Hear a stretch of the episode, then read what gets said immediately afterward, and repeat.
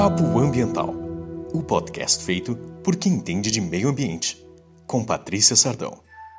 Tudo bem? Hoje a gente vai estar abordando as questões atinentes ao RPP. Mas o que é o RPP? Quem precisa fazer o RPP? Vou te dar cinco dicas para te falar, uh, para que tu saibas mais a respeito sobre esse relatório de atividades potencialmente poluidoras junto ao IBAMA. E aí, primeira pergunta: minha empresa precisa entregar o RPP? Minha empresa tem que fazer o RPP. O que, que é o RPP, né? Então, ou melhor, muitos chamam, conhecem como RAP. Minha empresa precisa fazer isso. Então, relatório de atividades potencialmente poluidoras ele é um relatório atribuído ao Cadastro Técnico Federal ou Certificado de Regularidade junto ao IBAMA. Isso, então ele na realidade nada mais é do que uma licença federal do teu empreendimento também. E aí, como que eu vou saber se essa minha que a minha atividade ela tá, se ela é isenta ou não, se ela precisa ou não fazer isso?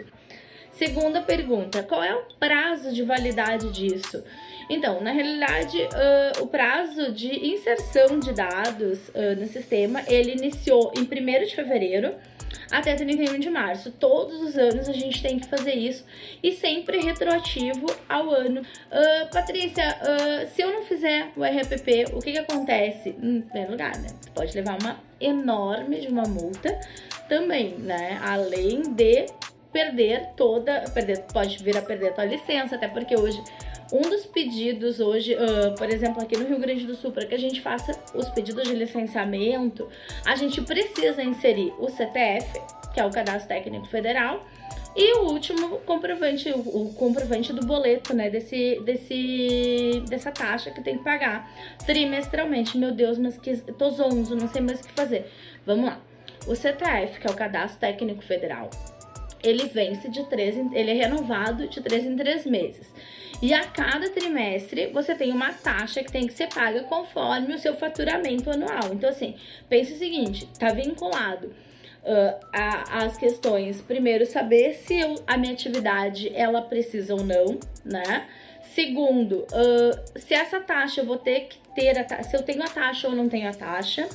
E aí, essa é uma questão também que lá no nosso blog, que eu vou deixar aqui embaixo, também tem dentro das atividades se a tua atividade ela é obrigada ou não a pagar essa taxa, certo? Porque tem atividades que são isentas dessa taxa de controle da fiscalização. Outra coisa, uh, como então, quais são as informações que eu preciso tabular?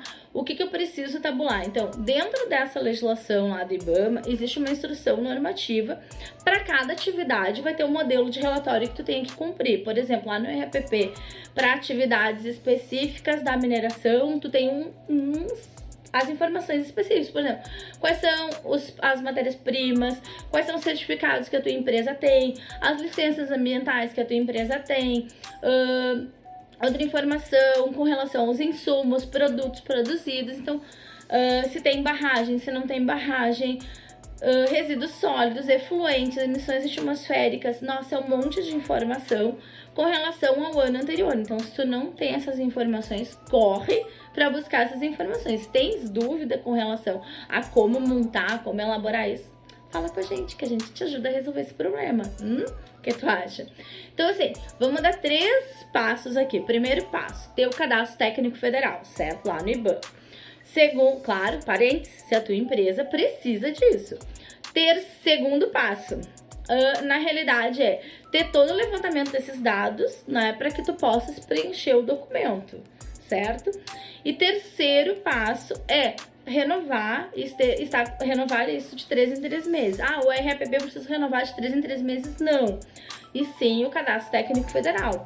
Então, essas informações, elas precisam estar, assim, ó, redondas. Então, eu fui lá, busquei no IBAMA o, o modelo de relatório que eu preciso, coletei os dados e inseri no sistema.